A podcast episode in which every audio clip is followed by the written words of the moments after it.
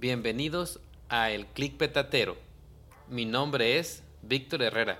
Yo soy fotógrafo y también el anfitrión de este podcast de fotografía y creatividad. Aquí, cada semana, tendrás la oportunidad de conocer a fotógrafos de renombre y a otros que están empezando, pero que tienen mucho talento. Quiero que escuches sus historias, porque estoy seguro que te van a inspirar nos compartirán sus experiencias, consejos y conocimiento para ayudarnos a mejorar en nuestra propia fotografía.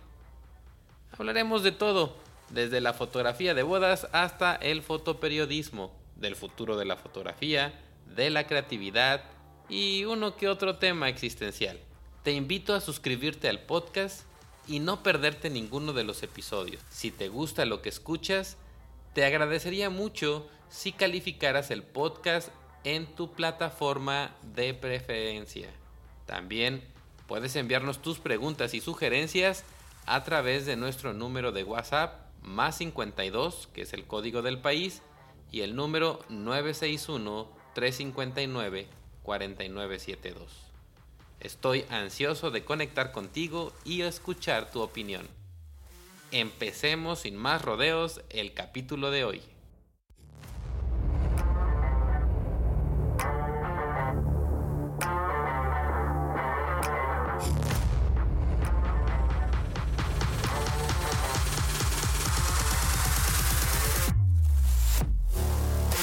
El clic petatero con Víctor Herrera.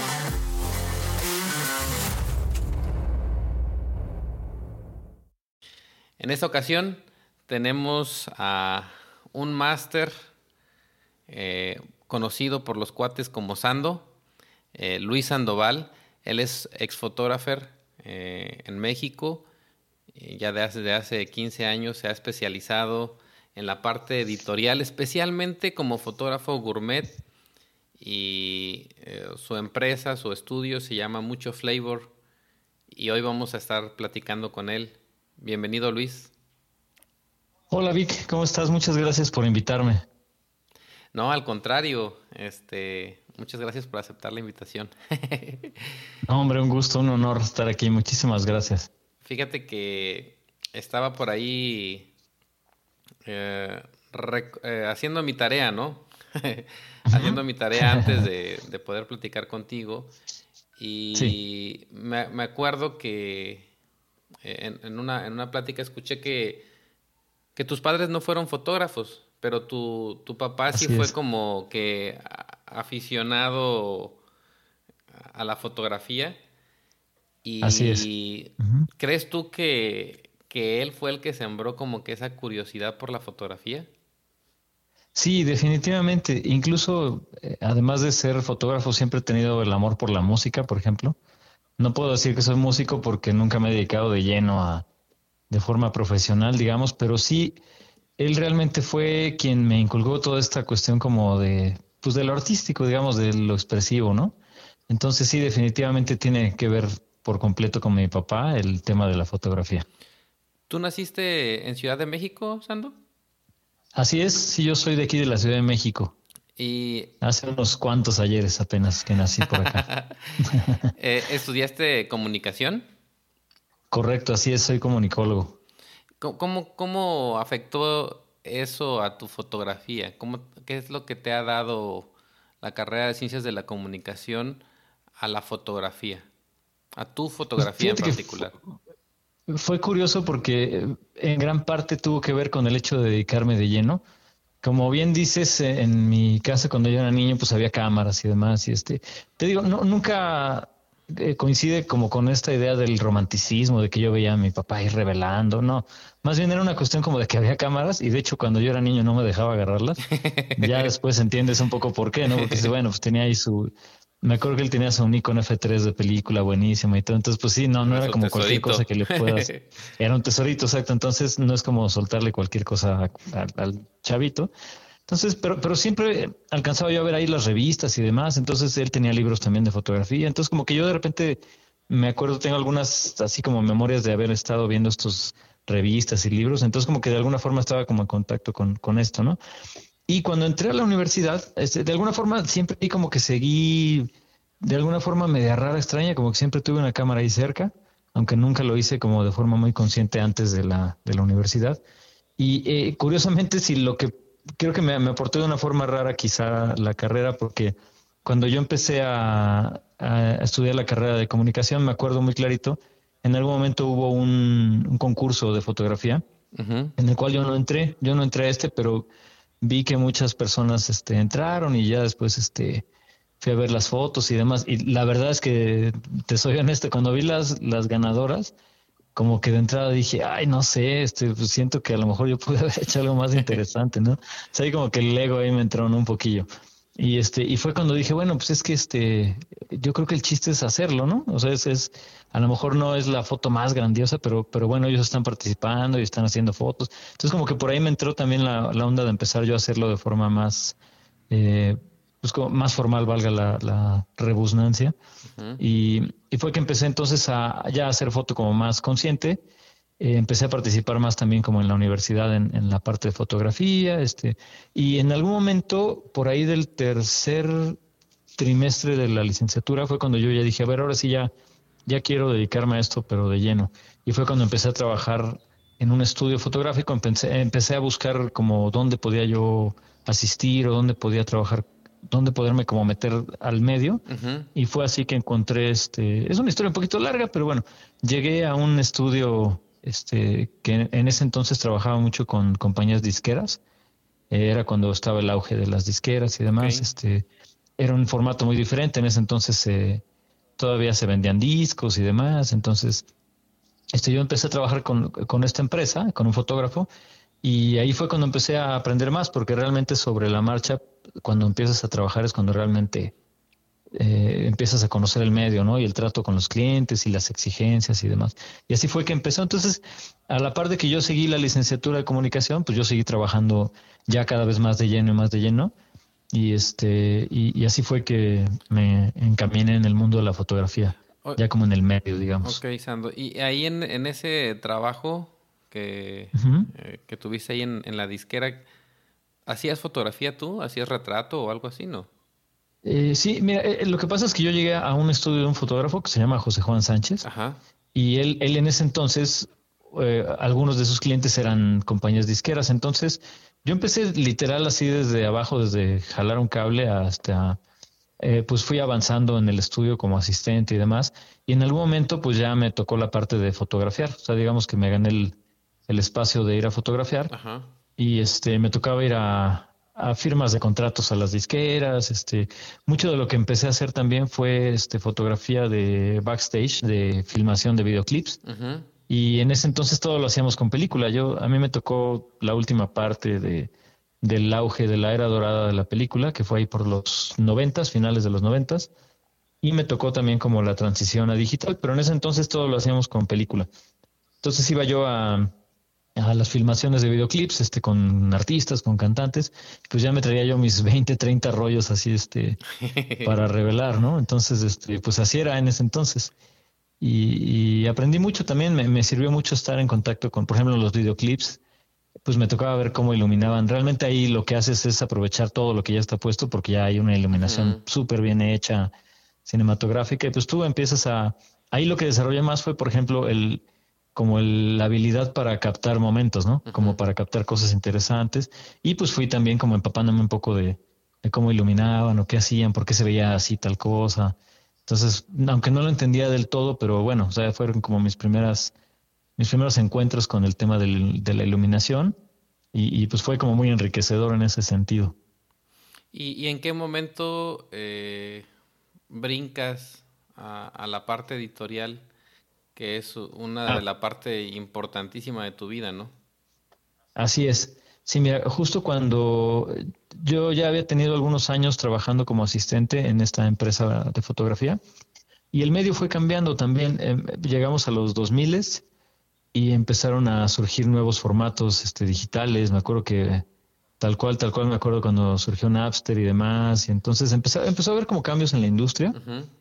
Y yo empecé a ver que también como que el trabajo en las disqueras pues como que empezaba a cambiar, como que empezaba a ser menos requerido y cositas así. Entonces, en algún momento cuando sentí que que era momento como de emprender por mi cuenta, este, después de haber estado algunos años este, asistiendo en esta empresa, dije, bueno, vamos a probar otros ámbitos, ¿no?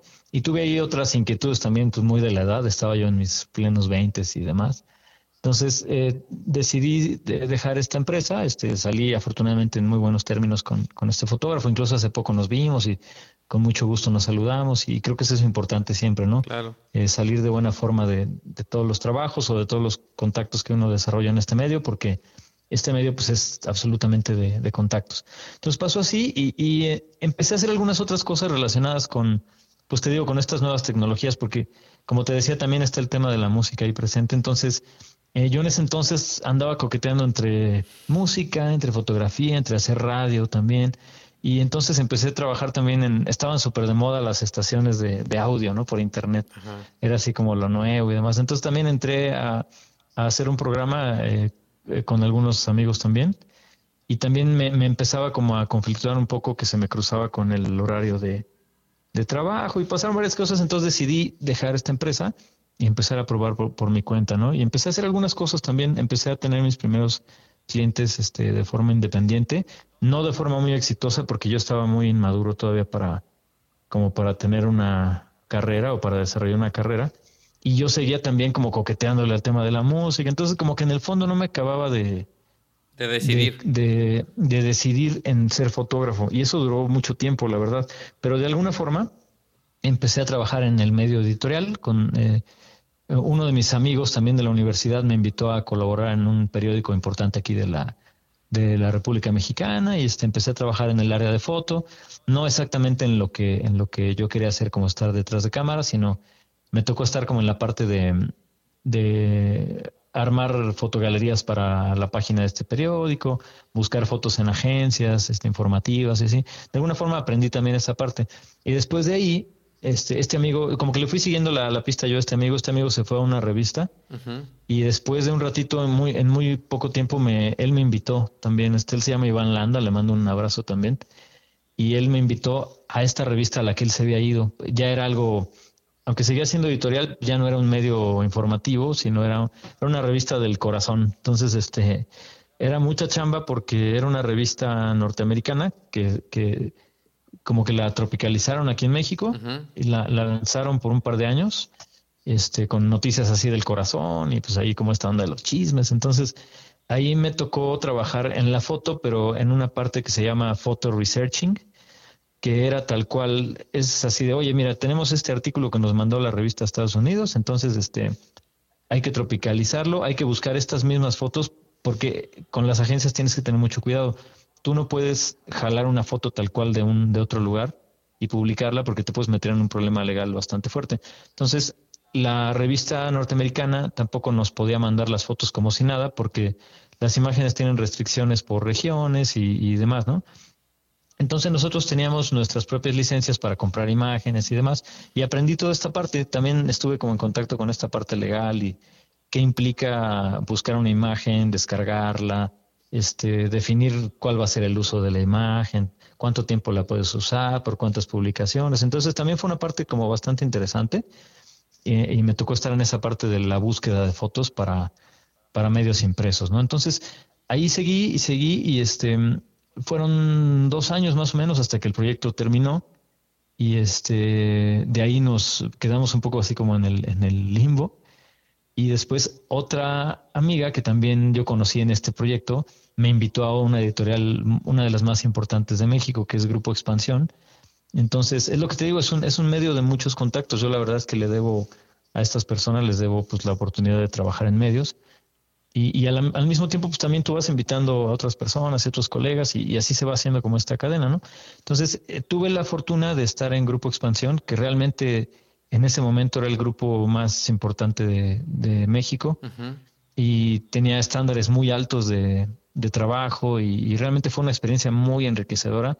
Ahí fue donde yo aprendí mucho. Este, tuve también eh, la fortuna de trabajar con, con, jefes, en este caso editores de foto, este, muy buenos, entre ellos un colega que se llama Pepe Castillo, a quien le mando también un abrazo.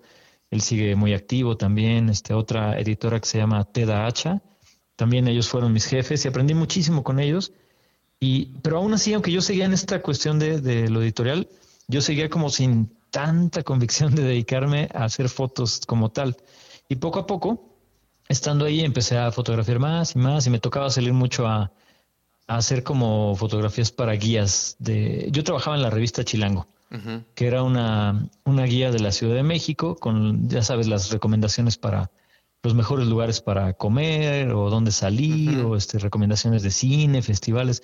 Entonces ahí fue cuando empecé a tener el contacto con la fotografía de estilo de vida y, me empezó a gustar, me empezó a gustar el tema de la, de la fotografía, por ejemplo, relacionada con gourmet, aunque no lo hacía yo muy de lleno, ¿no? Y este, entonces eh, pasó, este, también ahí, ahí me llegó la crisis de los 30 y otras cosas en la vida, entonces también me otras decisiones, este, busqué salir de esta empresa, lo cual sucedió, y empecé a freelancear, pero igual tampoco estaba maduro como para poder desarrollar una, una carrera y este igual le seguí coqueteando el tema de la música, etcétera. Entonces fue como mi último mi último acercamiento al tema de la música como de una forma más intensa. Este tuve la fortuna de, estar ahí en algo medio este pues que empezó a dar frutos un, grupo y estuvimos ahí en algún reality show y cositas así. Pero ya también pues la edad era un factor. Entonces llegó un momento en el que se disolvió esta banda y dijimos, bueno, vamos a ahora sí a dedicarnos cada quien a lo suyo. Pues yo ya tenía varios años trabajando en editorial y como que por fin dije, bueno, a ver, ahora sí vamos a, vamos a abrazar este tema de la foto, ahora sí, o sea, ya, ya estás en buena edad, creo que ya tienes una buena experiencia y pues a darle, ¿no? Y a darle. Y después entré a otra, a otra empresa editorial también, eh, que se llama Grupo Medios, también estuve ahí y ahí me tocó estar en la parte de producción, no tanto en la parte fotográfica, este, entonces dejé, dejé un poco de lado la parte fotográfica que venía yo haciendo en expansión cuando entré a Grupo Medios me tocó más, la, fue, una friega así intensa, fue una escuela muy diferente. Fue una friega intensa de, a ver, este, te vas a echar ocho revistas mensuales, vas a producirlas, ¿no? Y tú te encargas de producir las fotos de portada y se van a hacer fotos con celebridades y se van a hacer fotos de comida para esta otra revista. Entonces así fue que, que me tocó como, fue muy pesado, pero fue muy enriquecedor porque me tocó también estar del otro lado como, como cliente también en, esta etapa yo empecé a funcionar como productor y como editor fotográfico también. Entonces me tocó conocer cuáles son los requerimientos que tiene un cliente, ¿no? Este, yo ser cliente en este caso y contratar a fotógrafos, este, y, estar haciendo como peticiones a los fotógrafos y demás. Entonces fue muy enriquecedor en ese sentido también. Y fue en esta etapa en la que ya, este, en algún momento dije, bueno, este, ya he tenido mucho contacto con muchos colegas fotógrafos, de los cuales pues también aprendí muchísimo y demás, ¿no?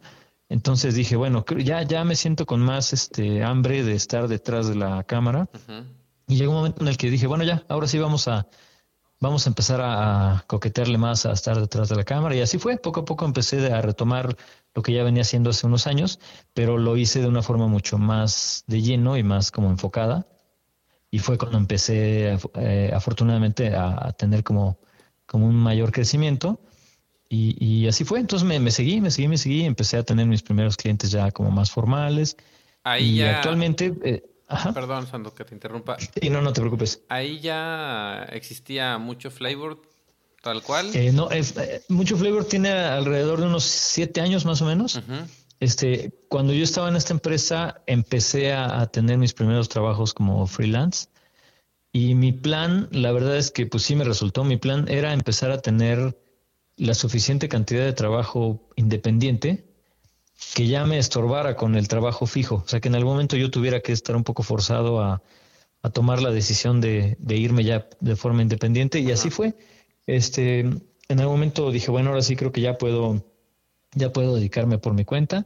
Y fue cuando en ese entonces ya, este, eso fue por ahí de, eh, si tiene como siete años, debe haber sido por ahí de, de 2000, este, 2015 más o menos, sí, más o menos por ahí, 2015, 2016 fue cuando dije, bueno, ahora sí ya vamos a independizarnos y ya fue cuando, cuando formé ahora sí mi estudio y este me puse a pensar en cuál iba a ser mi marca y demás, que era lo que yo quería como aportarle a la fotografía o qué sello le quería yo poner, entonces dije, pues me encantaría hacer algo pues así con un toque mexicano, latino, pero que al mismo tiempo pueda tener un look pues más internacional, este, entonces por ahí lo pensé y pues por eso llegué al concepto este mucho flavor, ¿no? Entonces, este, eh, y así fue, y desde entonces he tenido la fortuna de, de seguir de seguirme desarrollando pues en el ámbito eh, cada vez menos editorial, porque sí seguía yo haciendo mucho editorial, pero ha cambiado muy rápido. En los últimos años cambió muy rápido y prácticamente ahora que fue el tema de la pandemia y el COVID, para mí prácticamente terminó el trabajo editorial. Este, y, y ya me vi más forzado un poco a entrar ya más de lleno en el rango comercial y afortunadamente ha ido creciendo. Todavía no, no, no me considero ni puedo decir que soy un fotógrafo comercial consumado, ni mucho menos, pero cada vez hay, hay, más trabajo por ese lado y pues lo agradezco mucho también. Explícame. Y ha habido un par de cositas. Perdón, sí, pues, te decía, ha habido un, un, par de cositas editoriales, pero ya son las menos, la verdad.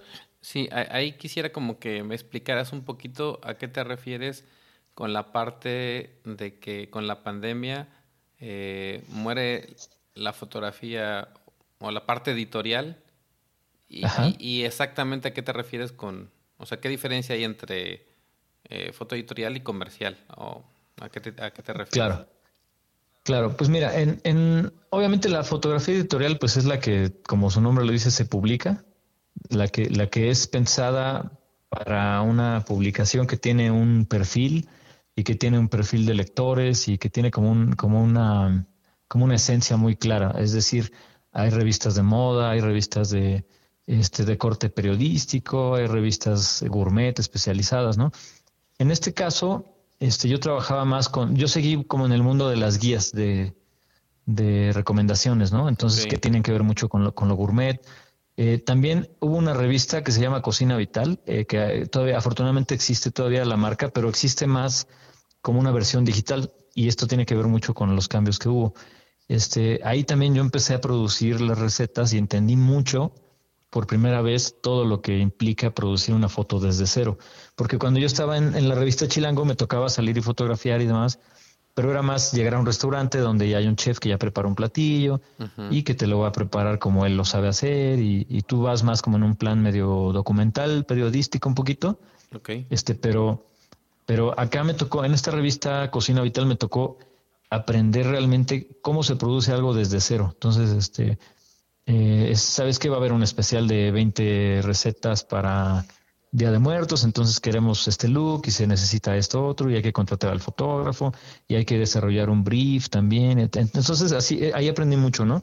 Y ahí fue donde realmente me empapé más del tema de la fotografía gourmet y donde me gustó mucho y descubrí que tenía yo pues un, cierta facilidad o, algo que me apasionaba lo suficiente, ¿no? Y entonces yo seguí trabajando con, con algunas revistas también este, tuve la fortuna de trabajar con otras revistas también de otros lugares, pero poco a poco este, este esquema empezó a cambiar muy rápido porque eh, yo lo veo, yo lo vi muy claro así en mi, en mi experiencia tal cual. Literalmente las revistas cada vez se publican menos en, papel, en físico. Sí, definitivo. Entonces eh, las revistas empezaron a tener esta transformación gracias a, la presencia ya eh, eh, absoluta a la omnipresencia de los smartphones y de todos los dispositivos, realmente es que ahora consumimos todo en nuestro teléfono.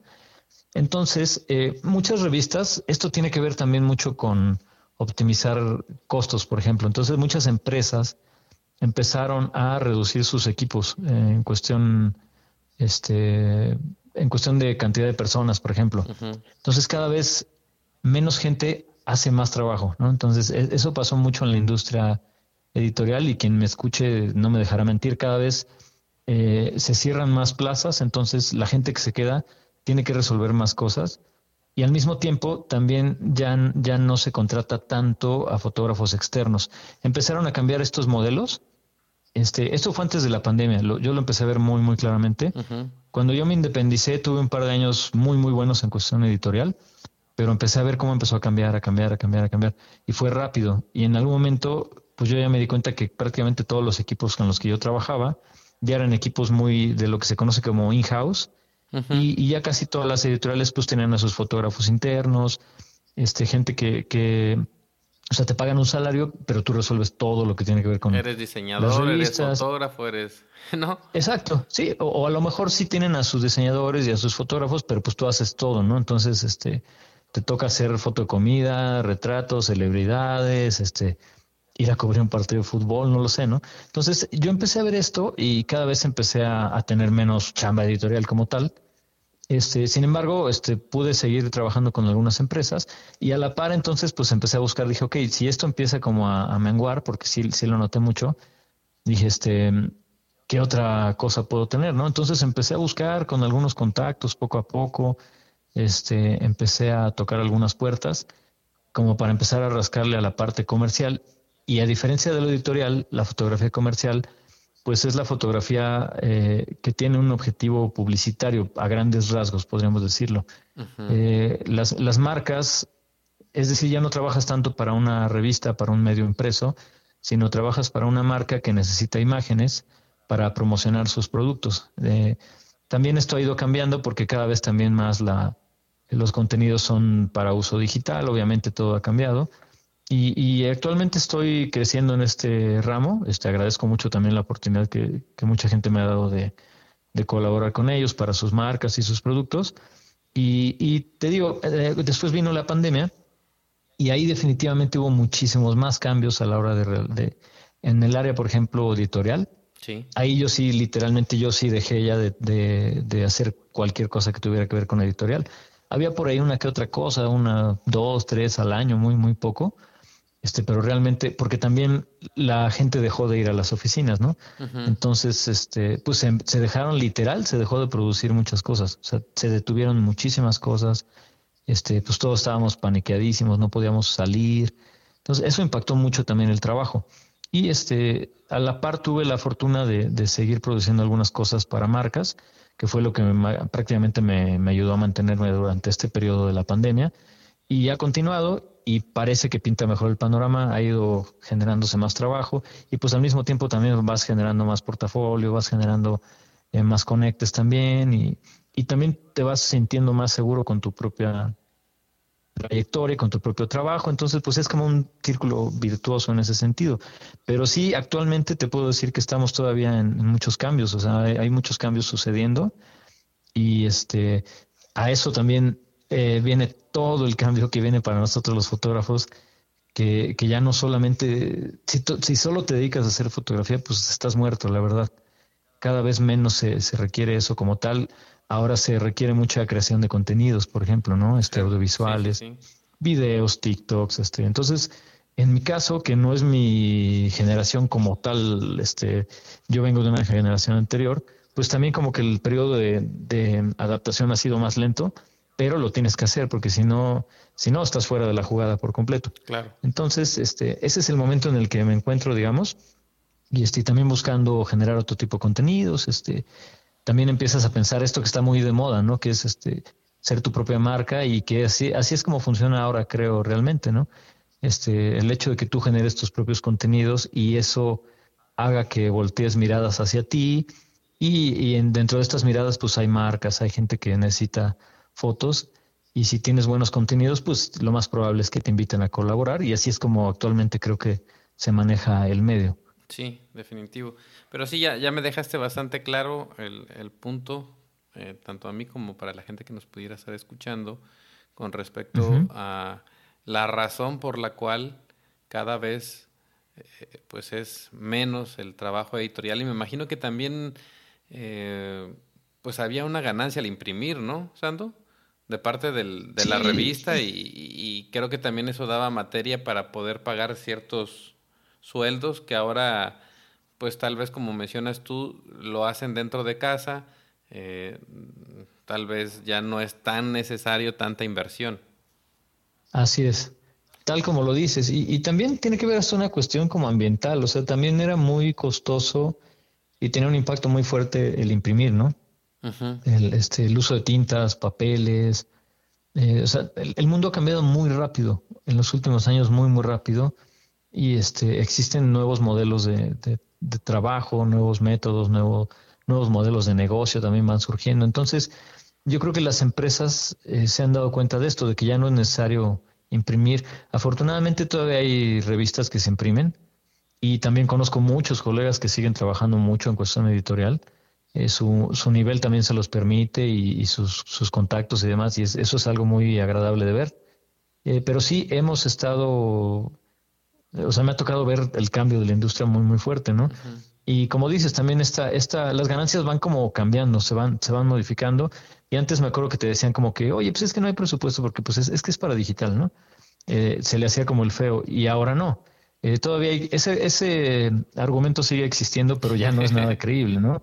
Más bien ahora nosotros como fotógrafos dices, claro, es que de hecho es para digital, entonces obviamente el presupuesto cambia, pero ahora es diferente porque ya no te van a ver, no sé, las revistas para las que yo trabajaba tenían un tiraje de, no sé, 30 mil ejemplares o, 100 mil ejemplares.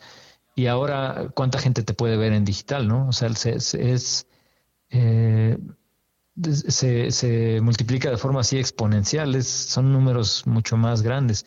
Entonces ya ha cambiado como ese esquema de, ya no aplica tanto lo de, es que es para digital, ¿no? Ahora más bien es, oye, pues mira, queremos este, imágenes para, para redes sociales y para también para estas plataformas de, de como Uber, este, o, o Didi, que son para eh, muchas marcas, por ejemplo, de comida, que es mucho lo que yo hago, pues necesitan fotos también para estas plataformas, ¿no? Que también son plataformas que tienen también a sus fotógrafos, este. Y te digo, van saliendo nuevos, nuevos modelos, ¿no? Hay agencias que se especializan también así, este, en contratar fotógrafos y, que sus clientes a lo mejor son Uber y ellos subcontratan a muchos fotógrafos y pues les pagan, la verdad es que bastante mal. También he visto esos modelos que, que yo no estoy muy a favor. Este, he tenido contacto con un par de estas empresas que este, y la verdad es que te pagan muy poco, yo creo que por, por el trabajo que realizas y demás. Entonces, yo he tenido la fortuna todavía de poder tener algunos clientes directos y tener también contacto con algunas agencias que me invitan a colaborar y pues con quienes también se trabaja muy bien. Entonces, te digo, vamos como aprendiendo nuevas cosas. Creo que está todavía muy, muy en, transformación. Sí. Y quizá no deje de transformarse ya. Así que, o sea, va, ya, el medio va muy de la mano de la tecnología total. Entonces, como todo está cambiando tan rápido, o sea, hace dos años yo te hablaba de esta cuestión de contenidos, ¿no? Hace un año, TikTok, este, los Reels, etcétera. Ahorita, en noviembre, en diciembre de 2022, ya estamos hablando también del tema de la inteligencia artificial. Y, o sea, todo va muy rápido, muy, muy rápido. Hay cosas que están cambiando. No sé si los fotógrafos sigamos teniendo trabajo o no. Este, a lo mejor hay que especializarnos en, el uso de estas tecnologías de inteligencia artificial. Seguramente por ahí va también lo nuevo. O sea, vamos como aprendiendo. Ha cambiado muy, muy rápido. Mira, me has levantado el switch ahí en, tres cosas, tres puntos que, me gustaría, ya que salieron a la luz, eh, platicarlos contigo, ¿no? Eh, número uno, eh, se me hace muy interesante tu, tu capacidad de reinventarte, ¿no? Y, tú mismo lo entiendes que necesidad. es... Sí, tú, mismo lo entiendes que es eh, reinventarte o morir, ¿no? Pero al final... Del... Es que sí, lo, he visto en carne propia como tal. Exacto. Pero al final del día has tenido esa capacidad para adaptarte a, lo que va cambiando dependiendo en donde estás trabajando, que hay muchos fotógrafos que dicen no hay y me, tocó verlo ahorita durante la pandemia, en el caso de, fotógrafos que iban comenzando de bodas. Eh, viene lo de la pandemia y dejan por completo eso y se dedican a otra cosa. Dicen, ya aquí ya no, no hay negocio y esto no es para mí. Pero, sí, es que sí, no, no es fácil, ¿eh? La verdad es que no es fácil. Claro. Sin embargo, has tenido esa capacidad que se me hace muy interesante este, de ir eh, adaptándote y, y sacando tu negocio adelante. Y, el, segundo punto, eh, se me hace muy inteligente de parte tuya el hacer ahora un traje a la medida, ¿sí? Eh, eh, porque realmente lo que estás haciendo es aplicar, que yo, yo, me imagino que ha de ser una de tus máximas armas, ¿no? A la hora de que presentas ahora tu trabajo comercial, es de que tú mismo me platicas que tienes los dos lados, ¿no? Tú fuiste fotógrafo, pero también estuviste desde la parte editorial y creo que esa experiencia vale muchísimo, porque tú puedes hacer un traje a la medida y sabes qué es lo que le puede llegar a funcionar al negocio o, a la empresa que te está contra, que te puede contratar para hacer fotografía. Eso se me hace muy interesante y tal cual es un traje a la medida que no va a poder hacerte un fotógrafo de Uber, que, este, por ejemplo, eh, yo hago marketing digital y, por ejemplo, le hago marketing a un restaurante y le han ofrecido, ¿no? Sabes que, mira, entras con nosotros y aparte tienes eh, tantas fotografías gratis, ¿no? Exacto, sí, exacto. Yo estoy súper en contra de esos modelos, lo digo abiertamente. Sin embargo, tú, y creo estás que dando denigran mucho la, labor de los fotógrafos. Sí, pero tú estás dando un plus, que, que, es lo que lo más importante es eso. O sea, tú tienes la experiencia como fotógrafo, pero también tienes la experiencia editorial y siento que eso es lo que vale muchísimo porque eh, puedes con seguridad recomendar algo que puede funcionar. Así que... Claro, sí, pues muchas gracias, Vic. Y la verdad es que sí tengo la fortuna de tener esa parte, pero, pero también, te digo, el medio está cambiando, entonces también siento que cada vez menos les interesa esa parte a veces a algunas, algunos posibles clientes, ¿no? Entonces, sí, sí depende mucho de cómo tú lo vendas, obviamente, ¿no? Pero también es irte adaptando, porque también muchas cosas que ahora ofrezco y que y que tengo la fortuna de, proporcionarle a un cliente, pues también me las he ido encontrando sobre la marcha, ¿no? Sobre el, a veces hay gente que me ha, me ha invitado a hacer algo que a lo mejor yo no había hecho y eso es importante, el decir, va, sí, sí, sí, o sea, si yo me hubiera cerrado al tema de, no, yo soy un fotógrafo y jamás voy a hacer eso, perdóname, búscate a, a, quien quieras, pues yo ya quizá ya estaría muerto mi, mi negocio, ¿no? Eh, de alguna forma también ha sido, ok, va, vamos a, aprender de esto nuevo que está pasando y aprender también de las generaciones mucho más jóvenes y, de todo el mundo y también de las generaciones más, eh, mayores y demás. Entonces es como un poco tratar como de encontrar esa, ese equilibrio, ¿no? Eh, pero sí, mucho me lo he encontrado sobre la marcha y de repente digo, ok, esto funcionó muy bien, ¿no? Entonces también vamos a implementarlo en, como en la cartera de productos que también ofrecemos, ¿no? Eh, eh, es un poco eso. Es importante tener la apertura y lo, y lo digo abiertamente porque también yo he estado del otro lado. O sea, entiendo perfectamente a los colegas que de repente nos cuesta mucho más trabajo decir es que eh, con un celular puedes hacer fotos o, es que estas cosas, eso no es fotografía porque es un clic con... lo entiendo perfecto, pero si te quedas ahí, estás muerto. O sea, no, no hay, no hay, eso sí te lo puedo asegurar. Si te quedas trepado en, en las formas antiguas o anteriores estás muerto, porque todo va tan rápido y, este, y, tan novedoso que pues tienes que tener esa apertura para decir, ok, ahora esto es lo que, esto es lo que veo que se vende más, ok, ¿cómo puedo entrar yo o qué puedo aportar yo a esto? Porque seguramente hay gente que lo hace de forma mucho más fluida que yo, ¿no? Mucho más rápida y demás. Pero ok, entonces, como dices, ¿qué puedo yo aportar en esto, no? Entonces, eso es donde he tratado de, de, de aplicar pues la experiencia que he tenido la fortuna de, compartir con mucha gente, ¿no? Este, sí. Eh, fíjate que aquí entra muy bien lo que mencionamos hace ratito y, es un término que yo utilizo mucho eh, y que siento que definitivamente dejaremos de llamarnos fotógrafos y tenemos que ser ahora productores audiovisuales. Porque... Sí, de hecho, generadores de contenido, ¿no? Incluso el mismo maestro este, inmortal Sebastián Salgado decía que pues es que la fotografía ya se murió. Y es muy probable que sí, es muy probable que sí ya se haya muerto como tal, ¿no? pero, pero al mismo tiempo también creo que es importante decir, ok, este, existe, eh, yo no creo que esté muerta como tal, quizá, quizá murió la fotografía como la conocíamos, ¿no? Como eh, este santo grial que estaba como en las manos de pocas personas y que era como súper, súper celado por pocas personas, eso sí ya se murió, ya cambió. Eh, ahora todo está más al alcance de todos, ¿no? Entonces, este, pero sí creo que ya cada vez es menos rentable decir soy fotógrafo como tal, sino decir, ah, eh, sí, o sea, soy, soy generador de contenido, este, soy productor audiovisual, como bien dices, este, podemos hacer fotografía, videos, este, reels, etcétera. Es, es, si queremos trabajar, eh, tenemos que ofrecer eso, más lo que venga surgiendo, porque creo que ahorita está en plena transformación también. Sí el mundo audiovisual y incluso siento que las mismas jóvenes generaciones se van a empezar a topar con sus propios este con sus propios nuevos retos, ¿no? Y también van, a tener ellos mismos así como nos pasó a nosotros, van a tener que ir aflojando un poquito, ¿no? Y decir, ok, tengo que hacer esto ahora, ¿no?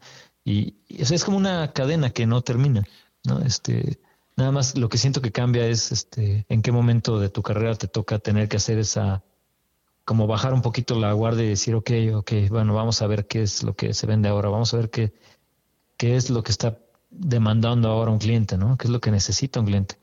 Porque si solamente te cierras lo que tú ofreces, te vas a quedar sin chamba en un, en un momento muy, muy cercano. Claro.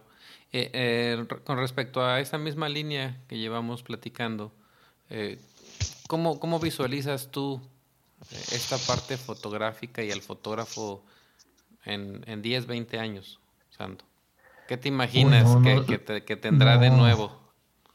Te, te, soy honesto, te soy bien, no me imagino qué va a pasar en cinco años. Te, lo, te soy honesto. O sea, si tú me hubieras dicho hace cinco años que, que iba a haber una inteligencia artificial que iba a generar imágenes tal cual como se ven desde una cámara y que ya no ibas a poder distinguir entre qué es una foto hecha por un fotógrafo o, una imagen realizada por una inteligencia artificial. Yo te hubiera dicho hace cinco años que, que, a lo mejor eso lo veía de aquí a 10 o 20 años, pero eso ya está sucediendo ahorita. eso ya sucede hoy. Sí. Y cada vez se vuelve más masivo, ¿no? Cada vez eh, es decir, este tipo de tecnologías se empiezan a lo mejor como en ámbitos muy, muy este, específicos, como en los ámbitos de eh, académicos a lo mejor, o como los ámbitos de, literal donde están desarrollando estas tecnologías, y en muy poco tiempo las tiene todo el mundo en su celular para hacerse fotos eh, o hacer versiones de sus retratos propios. Esta semana he visto un montón de gente se vende retratos de autorretratos hechos por, o bueno, hechos por una inteligencia artificial, ¿no? Entonces, luego, luego se nota cómo, cómo todo se empieza a masificar, a masificar. Te soy honesto, no sé qué vaya a pasar de aquí a 20 años. Yo lo que creo es que cada vez, si, me preguntas al menos como por dónde creo que va, creo que cada vez menos nos tendremos que preocupar por, es decir, si hay que dominar lo técnico, sí, pero cada vez más yo creo que la creatividad se vuelve más eh, como un recurso eh, que tienes que valorar más, porque eh, en algún momento todo el mundo va a saber hacer todo, o sea, todo está afuera, los tutoriales pues son lo de hoy, este, entonces más bien depende tu visión, qué hagas tú con eso, ¿no? ¿A qué cosas te atreves a hacer de forma diferente? qué es lo que te va a diferenciar de los demás. Todo el mundo va a saber hacer fotos, todo el mundo va a saber hacer videos. La diferencia es quién hace estos videos que tienen tal cosa, o quién hace estas imágenes, o quién hace esta realidad aumentada, etcétera. O sea, está viendo muchos, muchos cambios y va muy rápido. Entonces yo creo que es más por ahí. O sea, de alguna forma sí hay que enfocarnos mucho en, en desarrollar la creatividad, porque a fin de cuentas, por mucho que una inteligencia artificial realice algo, yo creo, al menos hasta hoy, hasta ahora, todavía existe detrás una mente y una voluntad que, va guiando por dónde van esas herramientas, ¿no? Entonces creo que eso es lo que nos va a diferenciar un poco unos de otros, creo yo. Y, para ti, Sando, ¿qué es, qué es la creatividad? Pues es como un sello personal. Para mí es, e, es como una, un conjunto de, de quién eres, qué haces, qué te gusta, escuchas, de dónde eres, qué sueñas, este, es como todo eso, ¿no? El, el a qué te atreves, eh, qué actitud tienes. Para mí eso es la creatividad, es como un, algo que a veces se nos estanca también, es muy fácil que se nos estanque y siempre hay como oportunidad de replantearte, ok, ¿hacia dónde quiero llevarlo ahora, no? Entonces, para mí eso es la creatividad, es como, es como ese poner todos tus recursos técnicos y tu experiencia eh, al servicio de, una idea, de algo que sea, que pueda ser atractivo. Ok. Y por ejemplo, ah, ¿crees tú que en el caso de nosotros como seres humanos, para poder ser más creativos, si tenemos más dificultades, limitantes o carencias, ¿eso nos puede hacer más creativos?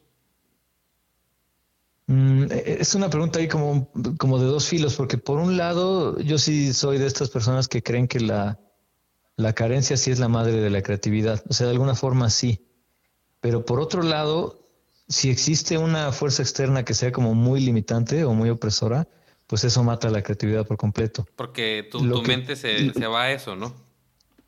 Exacto, lo, lo, que quiero decir es decir, si hay carencias básicas o importantes, es muy difícil ser creativo, yo creo. Y me estoy refiriendo a carencias económicas, este, eh, alimenticias, no sé, etcétera. No sé, ese tipo de cosas merman mucho una cuestión creativa. La cuestión creativa, por lo general, eh, suele ser como algo medio, medio de lujo, ¿no? O sea, a veces en el mundo se ve como algo de lujo, como, como algo accesorio o algo a lo que tienen acceso ciertas, ciertos estratos sociales, pero al mismo tiempo es súper importante, eh, porque de, esa creatividad surge el arte y, y el arte es, es, un como un contrapeso contra todas estas partes, este, pues como, como tan opresivas ¿no? del, del, mundo, que el mundo es un lugar muy opresivo en muchos aspectos, ¿no?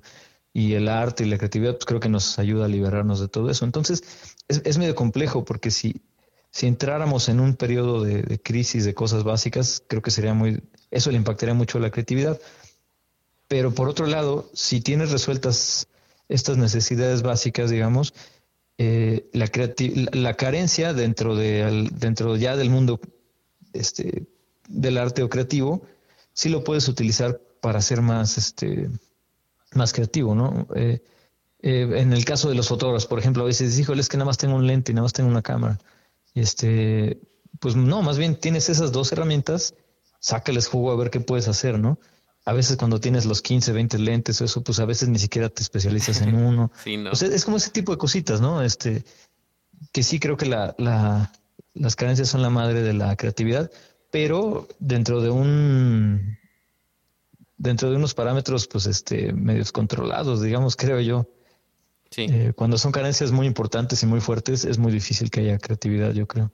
Incluso también ahora con el tema de la de la salud mental, ¿no? Que estamos como tan conscientes de, de lo que es la ansiedad, de lo que es la depresión. Pues también a, mí me ha tocado también pasar por periodos así en los que la creatividad pues a veces pasa a un tercer, cuarto plano, ¿no? Porque te sientes de una forma o te sientes de otra. Ahora que fue la pandemia, todo el mundo pues estábamos como muy, muy este, golpeados en lo anímico, este, en lo emocional.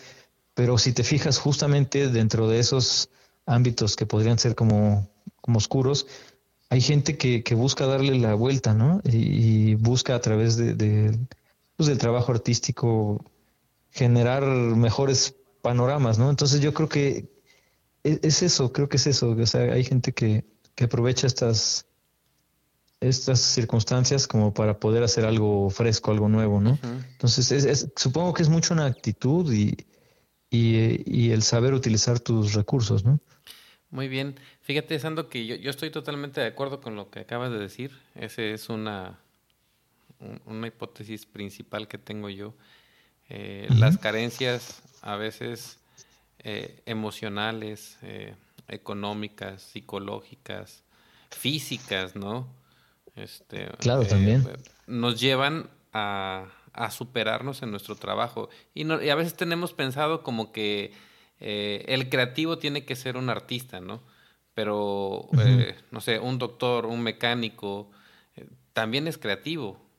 Porque al final del día... la creatividad se aplica a muchas disciplinas, ¿no? Exacto.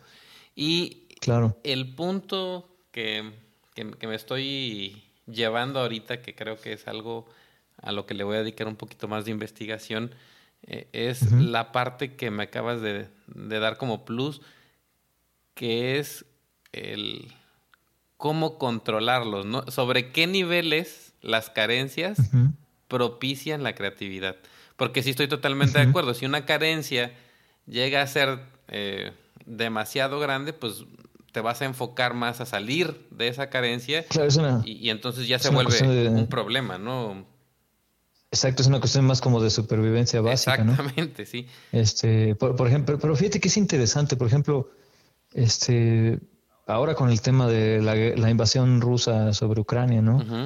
O sea, es un, es un tema de vida o muerte. Hay gente que literalmente está peleando por su vida pero aún así ves estos chispazos, ¿no? De gente que busca a través de esta carencia, que es la carencia de la libertad y de la seguridad, pues buscan, este, ya sea como gritos de ayuda o lo que sea, pero siempre está presente ahí el tema creativo, ¿no? el tema del arte y, en otras disciplinas. Entonces, creo que ese es como un gran ejemplo de, de, de que incluso en los escenarios más oscuros, podemos este, desarrollar esa habilidad, ¿no? De, ser creativos o de buscar alguna forma de, expresarnos o de buscar algo de qué agarrarnos, ¿no? A veces. definitivamente. Entonces, este, se me hace bastante interesante esta propuesta tuya en cuanto saber como que sobre qué parámetros podemos mantener controladas las carencias. Así es, es algo que yo voy descubriendo todo el tiempo también, ¿no? Eh, porque sí siento que el mundo se ha vuelto un poco, un poco loco últimamente, o sea, siento que los cambios son muy rápidos, muy fuertes, hemos atravesado cosas bien complejas que no sé si tengan que ver en mi caso con mi, con mi edad, la parte de la vida que estoy viviendo, pero creo que igual le ha pegado a generaciones mucho más jóvenes también, o sea, el mundo eh, de repente pareciera que se convulsiona, ¿no? De formas medias Fíjate que... intensas. Tenemos muchos temas como delicados ahorita, pero, pero ni modo, o sea, así, así es el panorama. Entonces, ¿qué vas a hacer tú con eso, no? Sí, fíjate que este, no, no es una cuestión generacional, eh, Sando. Yo pienso que al final del día todos somos seres humanos. a mí me, gusta, me, me, toca trabajar mucho con jóvenes universitarios y, y prepos y Eso es una gran dicha, ¿eh? es una fuente de retroalimentación buenísima. E, e, esto es algo que hacía yo cada dos años, cada año, eh, porque siempre me, ha, me, ha, gustado, de, de, parte de las ciencias de la, de la, comunicación, me ha gustado mucho la parte de las redes sociales y cómo influyen en nosotros y cómo modifican nuestras formas eh, de, de, convivir al día a día, ¿no? Eh, y obviamente para entender toda esa parte de marketing digital, si no estás al día con lo que están pensando los chamacos, pues te quedas atrás. Y para mí, más que la parte eh, económica, para mí representa muchísimo. es muy interesante saber qué es lo que piensan ellos, cómo se comunican, cuáles son las nuevas tecnologías, cuáles son las nuevas redes sociales que están utilizando, por qué razón las utilizan. Pero a lo, a lo que iba ahorita es eh, por lo que me estás diciendo, están pasando cosas eh, eh, muy difíciles en el mundo y que creo que lejos de que mejoren, empeorarán un poco más. Pero nos falta enfrentar varias crisis todavía en puerta, la verdad. Sí. La verdad que sí, es mejor estar consciente. Exacto. Pero fíjate la crisis del agua, este, etcétera. Sí, pero fíjate que las nuevas generaciones están conscientes de eso. Y eh, por ahí hay un estudio eh, de marketing en donde ellos mismos, y me ha tocado verlo con mis alumnos, que ellos mismos se ponen un stop a la tecnología. O sea, llega el momento en que dicen, ya, o sea, las nuevas generaciones ya no quiero estar tan inmerso en la tecnología. Y esto es una tendencia que viene muy fuerte y, es ahí a donde eh, retomando un poquito la, lo que habías comentado tú hace ratito sobre la impresión, que ha desaparecido por el momento, pero sinceramente, eh, sí agradezco eh, esta parte de cuidar el planeta y todo, pero también, o sea, yo una revista la agarro, la, la siento, la huelo. se, disfruta a otro nivel. Es, otro nivel totalmente diferente. Y cuando tú pones esas sensaciones en las nuevas generaciones y ellos se dan cuenta de eso, claro. están queriendo regresar a eso y a, esta parte.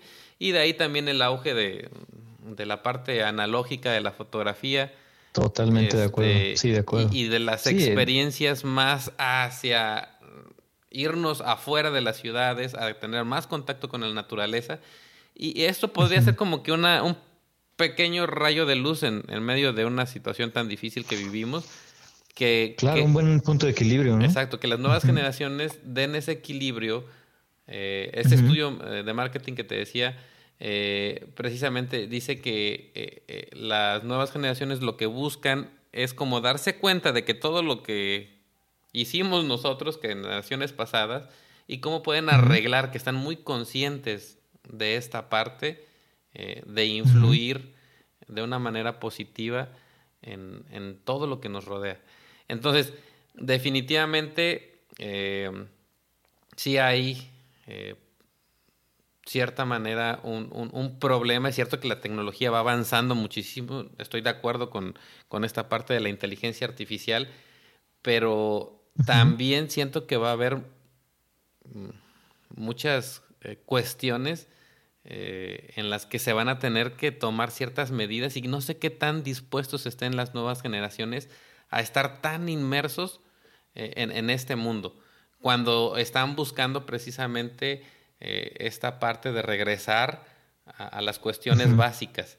Porque, por ejemplo, ahí de manera breve, platicando eh, lo que está sucediendo con todo esto del, del, metaverso, toda la inversión que hay de parte, por ejemplo, de Apple, de Facebook, para poder hacer un mundo virtual. Pero, por ejemplo, los jóvenes no confían en Facebook. Las, es correcto. Las nuevas generaciones, y, ellos están conscientes que un mundo hecho por, por la compañía Meta lleva el mismo sello de abuso. Así lo consideran los jóvenes, de abuso. Entonces, ¿qué tanto éxito puede tener eso cuando tú, como una nueva generación, ya tienes eh, esta etiqueta? ¿no? Tendremos que, de cierta manera, esperar a, que el, tiempo, el tiempo vaya pasando, a que estas generaciones nuevas también vayan teniendo más eh, voto, por decirlo así. porque Más voto y poder de acción también. Exactamente, exacto.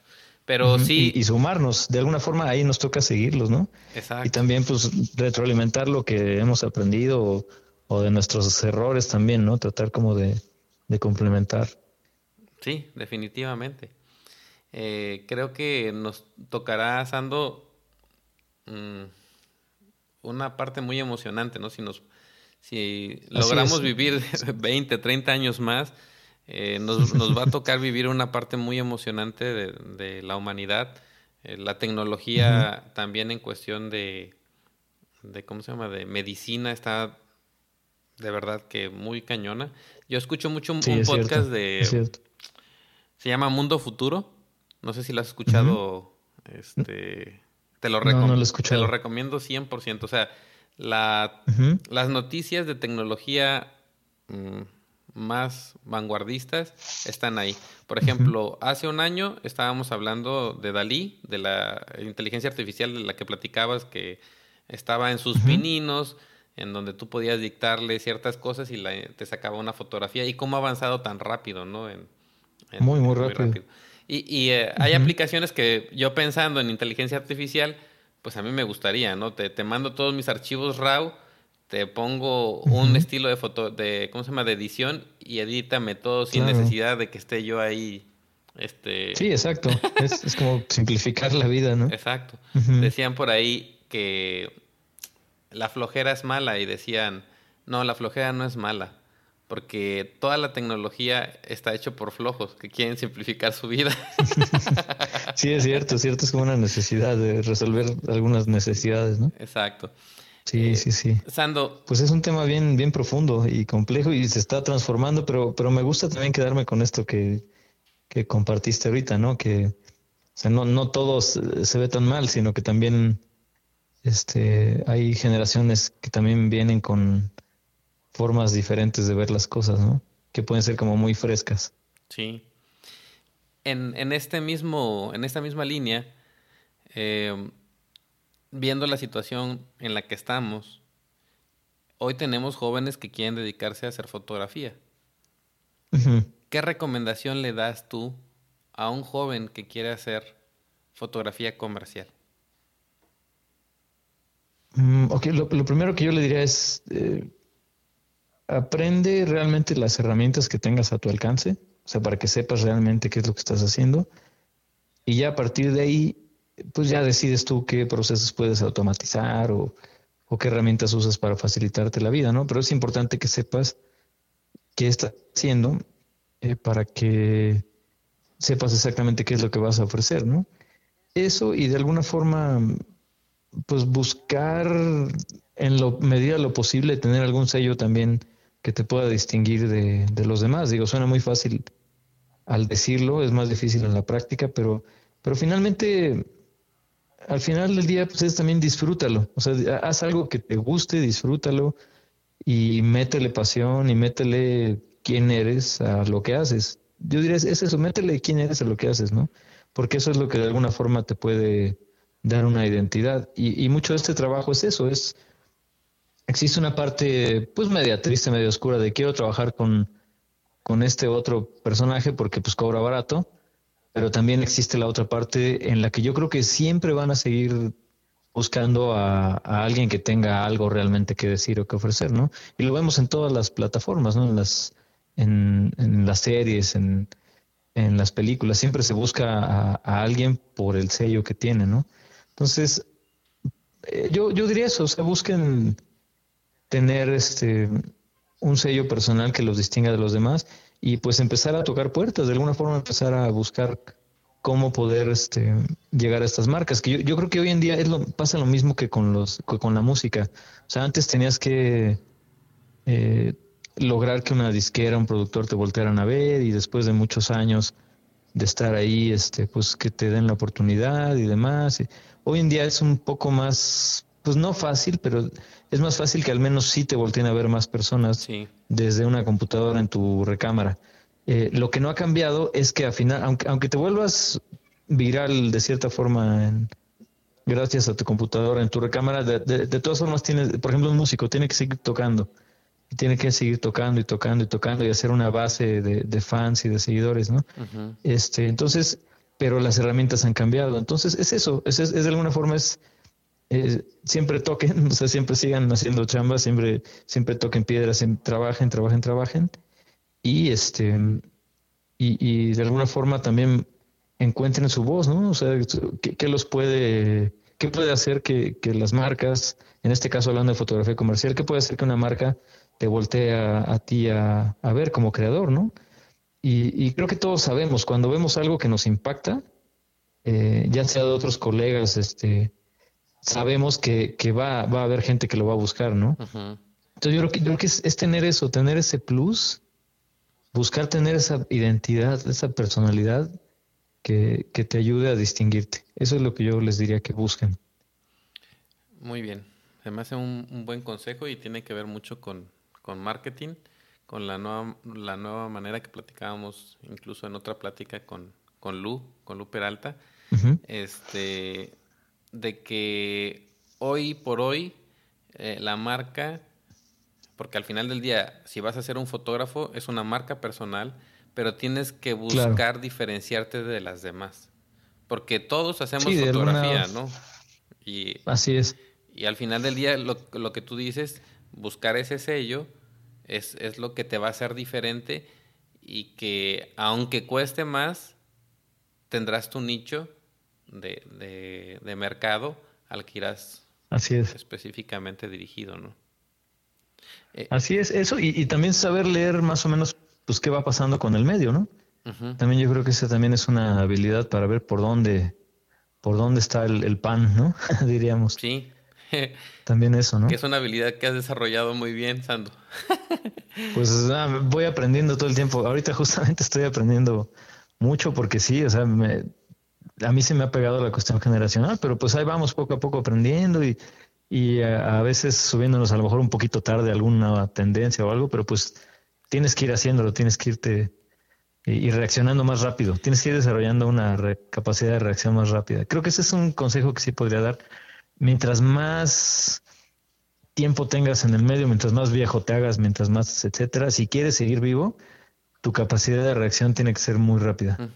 Si no, pues te vas a quedar muy rápido ahí, este, con la nariz pegada en el cristal, ¿no? Sí, definitivamente. Eh, este, acuérdate que al final del día todas las tecnologías, por ahí decía eh, Marcia McLuhan, que tú que eres comunicólogo lo conoces, eh, que toda extensión, todas las tecnologías es una extensión de nuestro cuerpo. Y cuando hay una nueva tecnología que tenemos que asimilar, es como si nos amputaran realmente un miembro del cuerpo, una mano, un pie, y tenemos que acostumbrarnos a esta nueva tecnología. Entre más rápido seamos para adaptarnos a esta nueva tecnología, pues obviamente vamos a seguir vivos en, en el mercado, ¿no? Totalmente tal cual, así como, como lo dices, así tal cual sucede, así se siente, eh, digamos. Muy bien. Estamos por terminar. Hay muchas otras cosas que quiero preguntarte. este, especialmente relacionado con, con la fotografía este, gourmet, que para mí, y, este, se, se, me hace de cierta manera difícil, ¿sí? Yo no soy, yo no me considero una persona técnica, o sea, para mí, no sé, en, el grupo de ex fotógrafos de México, pues Jaime se me hace así como que el sensei, ¿no? Él sabe todo. sí, sí, sí. Pero yo no soy le sabe bastante. Yo no soy tan técnico y especialmente en la cuestión eh, de colores, de trabajar con algo que no está vivo, se me hace tan difícil. Y ahí sí yo quiero eh, eh, preguntarte antes de, que terminemos ya esta plática. A lo mejor no estamos, eh, estamos cambiando radicalmente la, plática, pero es algo que personalmente yo, sí quiero, yo sí quiero saber. es, claro, ¿no? Por, desde luego. ¿cómo, cómo, ¿Cómo empiezas o cómo le, le, llegas a tener amor a esta parte de trabajar con algo inanimado? ¿No? Y que muchas veces eh, yo me he dado cuenta que algún platillo que no se ve tan exquisito, yo veo tus fotos y todo lo que veo en tus fotos se me antoja. y no necesariamente a veces están así, ¿no? Eh, sí, claro. Entonces, claro, eh, también la, cuestión de los colores. ¿Cuán, ¿Cuán, importante es? Yo... Mm, calibro mi, mi monitor a puro ojo de buen cubero, ¿no? Porque agarro y, edito mi foto, voy y la imprimo y me gusta y siento que está similar, digo, pues ahí estamos, ¿no? En, cuatro rayitas de brillo y esto y esto está. ¿Qué tan importante es esta parte técnica y qué tan importante es la manera en cómo tú vas eh, haciendo que realmente la comida cobre vida? Que realmente la comida hable. Y como dijiste tú hace ratito, que tengas un sello que te hace diferente a los demás con algo que es inanimado. Claro. Pues mira, lo que te puedo decir, obviamente todo lo que yo les comparto y eso pues no es la verdad absoluta, es, solo mi experiencia, ¿no? Lo que yo he, podido encontrar y vivir. la parte técnica, ahí sí puede ser que sea un poquito más como una pues como una regla, como una ley, digamos, ¿no? Em, la fotografía de, alimentos es, se considera parte de la fotografía de producto. Y por lo general la fotografía de producto, pues sí es una de las disciplinas más estrictas en cuestión de lo técnico, digamos. Eh, lo que pasa es que como trabajas en reproducir muchas cosas que suceden en el exterior, en la naturaleza o, o, a veces te toca reproducir una imagen que te muestra un cliente, te dice yo quiero esto, es muy importante conocer tus herramientas para saber cómo lo vas a hacer, ¿no? Entonces, lo que se busca es como, como consistencia. Entonces, ahí sí es importante dominar la parte de la iluminación. Yo tampoco soy alguien así que ni que lo domine, ni mucho menos, este, pero, pero digamos que sí he tenido la oportunidad de aprender mucho, ¿no? De, de muchas personas también. Y yo, para mí también la escuela ha sido mucho también las redes sociales, ¿no? Este, hay tutoriales en línea, además también todo el tiempo yo aprendo, ¿no? Entonces, esta es una parte importante, el, sí conocer tus herramientas, em, el dominar esa parte técnica, al menos para poder traducir lo que tú quieras traducir en una foto. Eh, pero si te quedas en esta parte, y también me ha tocado estar en, esa, en ese momento de mi carrera, digamos, o mi trayectoria, si te quedas en esa parte o verlo con otros colegas, ¿no? Si te quedas solo en lo técnico, tampoco creo que es lo más conveniente. Una parte es eso, tenerlo pues de alguna forma resuelto. Eh, eh, hay otro colega con el que he tenido la fortuna de, conocerlo que se llama Andrea Beluso, es un fotógrafo eh, reconocido, es un embajador de esta marca Profoto de, de iluminación. Ah, él, él, él, decía, he tenido la fortuna de estar con él en un par de, de pláticas y talleres y cursos, y alguna vez también le he tenido el gusto de asistirle. Y él dice algo muy, muy, muy importante que yo creo que no lo puedo decir yo mejor que él. Él dice que em, em, todo es válido, o sea, todo se vale siempre y cuando seas honesto contigo mismo. Es decir, em, si a ti te gusta una foto de alguna forma, porque así te gusta, es perfectamente válido. Si alguien viene y te dice, es que tu iluminación está mal, eh, porque tal cosa, no, tiene idea de lo que te está diciendo. Eh, lo que no se vale es que te engañes a ti mismo, que digas, no, no, es que yo sí la quería, está perfecto, ¿no? Cuando sabes que, realmente no es por ahí, o porque tuviste una limitante que no pudiste resolver, ahí es donde creo que ya no estás jugando como de forma limpia. Este, pues, limpia, exacto.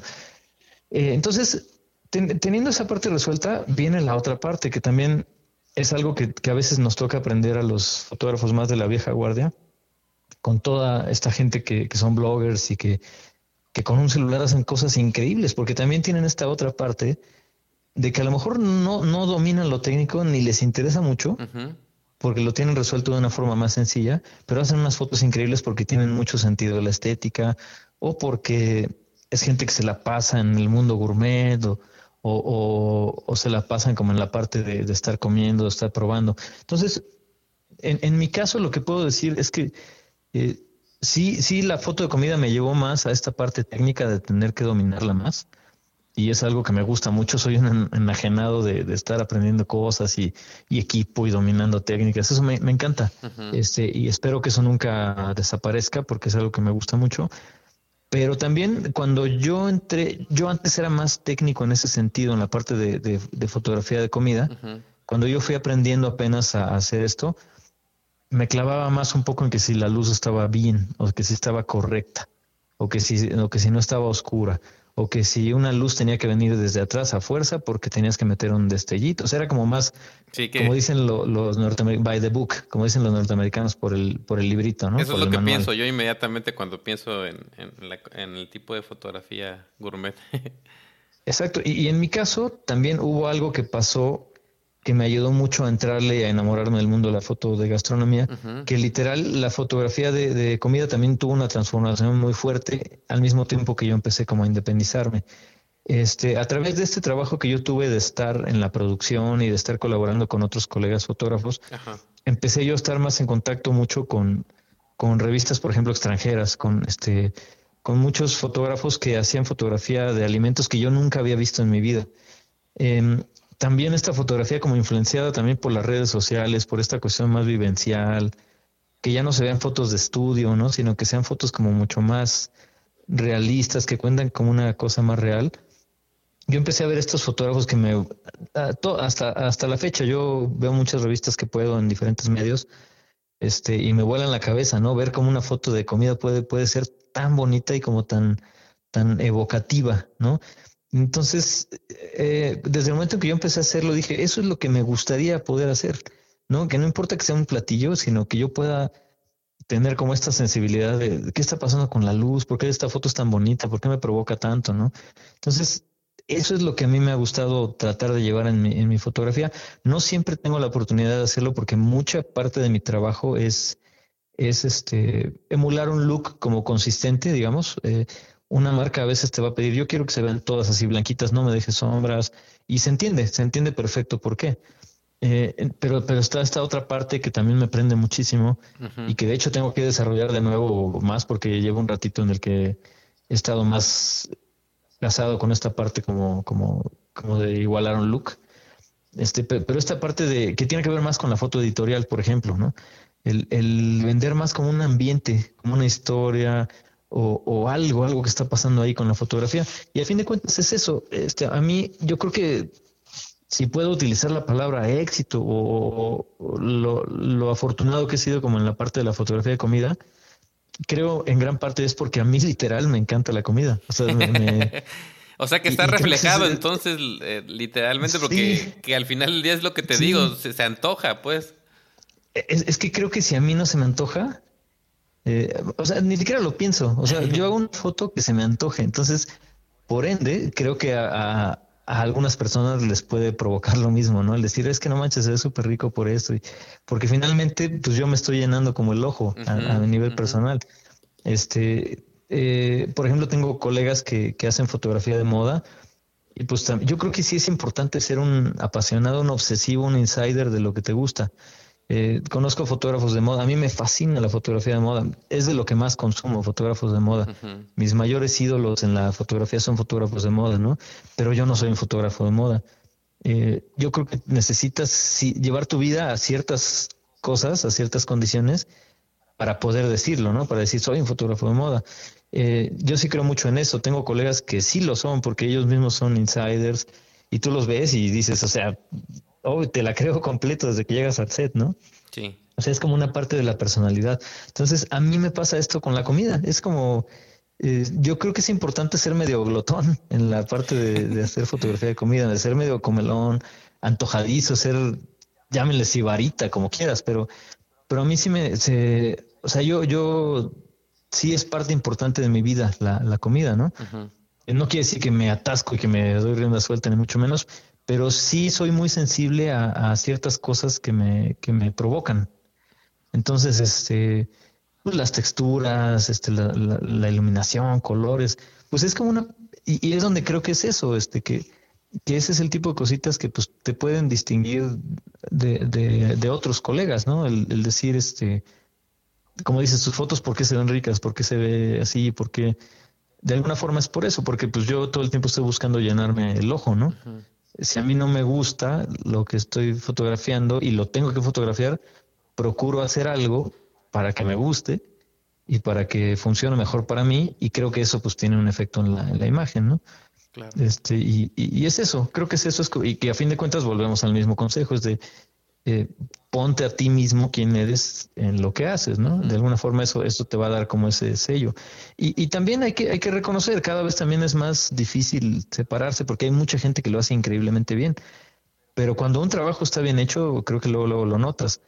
Y, en la parte de, de, fotografía de comida también debo decir que eh, no es modestia, ni mucho menos siempre lo digo, no es una modestia ahí barata, sino que gran parte de lo que hacemos realmente es una labor de equipo, es de mucha gente. Eh, no nada más es mi trabajo. Cuando tú ves una foto mía, sí. a menos de que yo me salga totalmente a fotografiar solo para portafolio en la calle o fotografía callejera o lo que sea, este, porque también hay fotografía de comida en la calle, ¿no?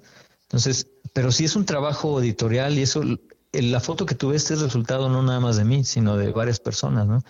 Desde quién elige cómo, por qué lado nos vamos con las fotos, por qué, por qué camino estético, ¿no?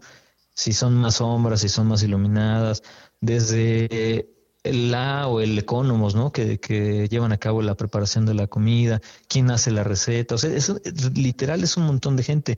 La parte de arte, quién puso esa base y ese platito y esa otra cosita que se asoma allá atrás, que cuenta un poquito la historia. O sea, realmente sí es una labor bien de, bien de equipo. Es como la fotografía de moda, ¿no? Este, también el fotógrafo que, tiene un manejo increíble de una modelo, pero si no está increíble la, ropa, si no está increíble la, la, locación, si la dirección de arte de un, valga la rebusnancia, de nuevo, de un director de arte no es clara, pues va a ser como difícil llegar al resultado, ¿no? Entonces realmente mucho es eso, es un como una suma de varias cosas y a nosotros nos toca darle pues la pincelada final, ¿no? El, el, toque, el, a veces cuando ya está todo hecho pues ya metes más de tu cosecha, ¿no? Rompes algo, este, si es un, no sé, algo, un postre, pues a lo mejor rompes algo para que se escurra el interior porque me lo pide, el, el, el ojo y la gula me lo piden, ¿no? O sea, es, como hacer el paladar me lo pide. Sí, o sea, yo a veces veo una empanada y se ven súper bonitas porque están súper bien doraditas, pero digo, es que yo quiero ver qué tienen adentro, ¿no? Entonces vamos a abrirla y lo llevas a un pequeño nivel más allá, ¿no? O sea, tampoco es que, como dicen, tampoco es rocket science, ¿no? Pero de alguna forma, pues es, es como hacerle caso a esas como inquietudes que tienes, ¿no? Cada vez que tienes algo enfrente a fotografiar. Y creo que pasa lo mismo con un retrato, con una modelo, es lo mismo, es como, ¿qué me provoca? Y le voy haciendo caso a esas como obsesiones o esas dudas o cuestionamientos o curiosidades, ¿no? Que vas teniendo. Y eso es lo que te va dando como ese, como ese sello, ¿no? Este, y yo creo que sí es importante cada vez darle más rienda suelta a esas curiosidades que tienes, porque eso es lo que te va a ir este, dando ese sello. Eso te va a distinguir de, otros fotógrafos, ¿no? Y es algo que pues, yo apenas alcanzo a vislumbrar y estoy en, es uno de mis deseos lograr llegar ahí, ¿no? Este, porque creo que los fotógrafos que más admiro y que más se distinguen son esos fotógrafos que le dan rienda suelta a su, a su curiosidad. Y, que cuando ves una foto de comida la ves súper rara y dices, órale, jamás me imaginé ver un huevo así. Pero es porque le dieron rienda suelta a esa curiosidad. Es como, ¿qué podemos hacer para que se vea diferente un huevo? ¿no? Este, pues vamos a hacer algo más loco, ¿no? Y a fin de cuentas eso los distingue de mucha gente, ¿no? Entonces, e-, ese sería mi consejo, es como, este, vuélvanse muy curiosos, denle rienda suelta, ¿no? Y, y, aborden los objetos como algo más allá, o sea, eso sí, a mí yo estoy muy consciente de que hago fotos con cosas no animadas. Entonces, de alguna forma es cómo le puedes hacer para que medio te cuente algo ese objeto, ¿no? Me queda, claro, bastante claro. sí, es un poquito eso.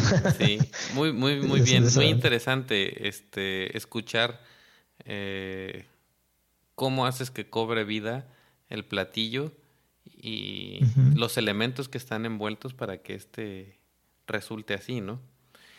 Sí, te digo, por el 90% del tiempo es una labor de equipo, literal. También. Muy bien. Dos últimas preguntas, Ando. ¿Quieres preguntarme algo? Eh, no, ahora sí que tú dime y yo aquí te, respondo, no te preocupes, pero de nuevo también te agradezco mucho la invitación, ha estado súper interesante esto. Ok, ¿con qué te quedas de, de, esta plática? Pues me quedo con una mirada hacia el interior, hacia, hacia mí mismo, de justo esto que, o sea, a veces el expresar algo de forma verbal te ayuda como a, a, entenderlo mejor, ¿no? En mi caso, este tema de, de, cómo reaccionar a los cambios actuales, ¿no? Este, y refrescar también qué es lo que me interesa hacer en mis fotos, en este caso en las fotos de comida, por reforzar todo esto que te acabo de compartir, ¿no? Este, y a lo mejor sí darle más rienda suelta a la curiosidad. Eh, me quiero quedar con esto, quiero ser más curioso con cómo abordo un platillo de cierta forma y ver qué se me ocurre, ¿no? Y, darle como rienda suelta a eso, a ver qué me voy encontrando en el camino, ¿no? Muy bien. ¿Qué me va sorprendiendo? Yo me quedo con la aportación más importante que me han hecho a, a, esta parte. Estoy escribiendo un libro sobre la creatividad. Y, ah, buenísimo. Y la aportación más grande que me han hecho hasta el momento es eh, esta parte que me mencionaste hace rato sobre hasta dónde llevar los límites de la carencia, ¿no?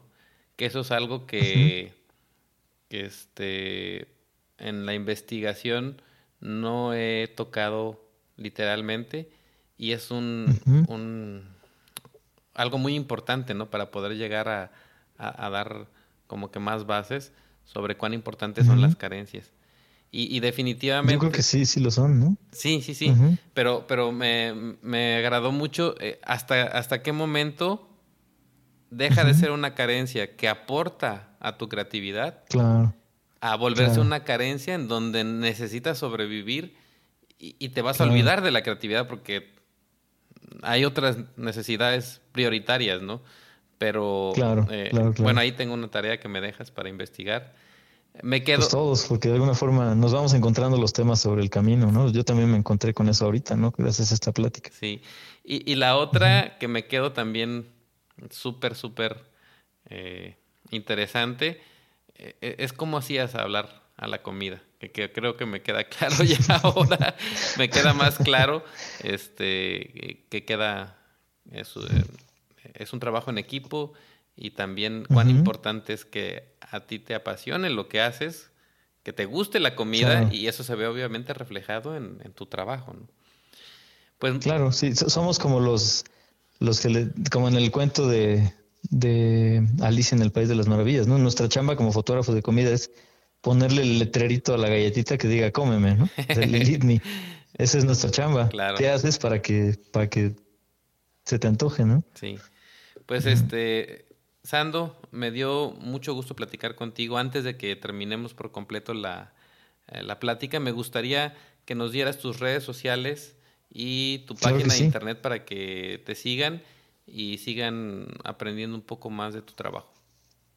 Muchas gracias, Vic. Pues igual, antes que nada, también gracias por invitarme. Ha sido una plática súper eh, para ambos lados, súper este, interesante. Y bueno, mis redes sociales, tengo dos este, eh, cuentas principales. La principal es la de mi, estudio de fotografía de, comida, de alimentos, que es Mucho Flavor.